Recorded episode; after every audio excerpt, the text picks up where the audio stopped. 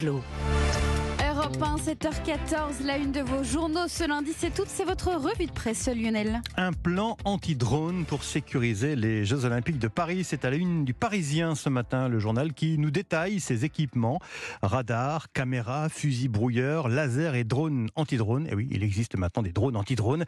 Des équipements de pointe pour prévenir tout risque d'accident ou d'attaque. C'est l'armée de l'air qui sera en charge de cette lutte. Lisbonne, la cure de jeunesse de l'église catholique. C'est à la une du Figaro ce matin des JMJ qui se sont déroulés dans une ambiance magnifique, écrit le journal, qui constate un indéniable regain de santé d'une église catholique pourtant blessée par les scandales. Libération a suivi ce matin pour son édition du jour la caravane de la France insoumise dans les zones rurales délaissées et sensibles au discours d'extrême droite.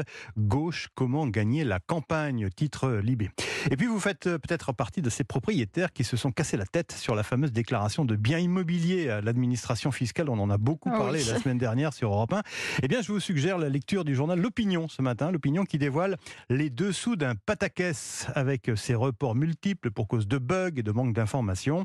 Une chose est sûre, écrit L'Opinion, cette déclaration de biens devrait rester dans les annales de l'administration comme un cas d'école de ce qu'il ne faut pas faire, avec une procédure 100% numérique, des informations erronées et des procédures de correction mal foutues c'est la citation de, l'opinion.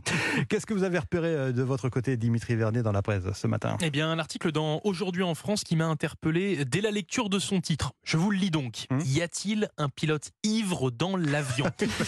Eh C'est bien, c'est que c'est rassurant. C'est clair. Question posée par le quotidien après cette affaire intervenue le 23 juillet dernier à l'aéroport de Roissy où un pilote de ligne américain a été contrôlé positif à l'alcool avant son vol. 1,32 g d'alcool par litre de sang, soit bien au-dessus de la limite de 0,2 grammes fixé par la réglementation européenne.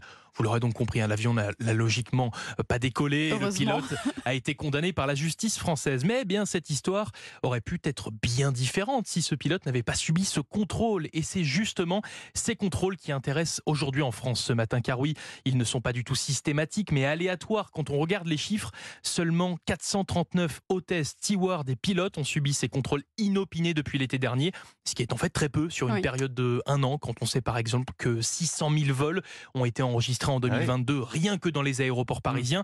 L'alcoolémie des pilotes est donc, on peut le dire, très peu contrôlée, ce qui interroge beaucoup de passagers quand on leur communique ces chiffres et le mode de contrôle, comme Isabelle, interrogée par euh, Aujourd'hui en France à Roissy-Charles de Gaulle, elle pensait que tout l'équipage était en fait testé avant d'embarquer systématiquement, sauf que bien ce n'est pas le cas, car irréalisable, comme l'explique le, colonel de la gendarmerie des transports aériens Jean-François Pedger, car de un, bah, il y a beaucoup trop de vol, je vous le disais.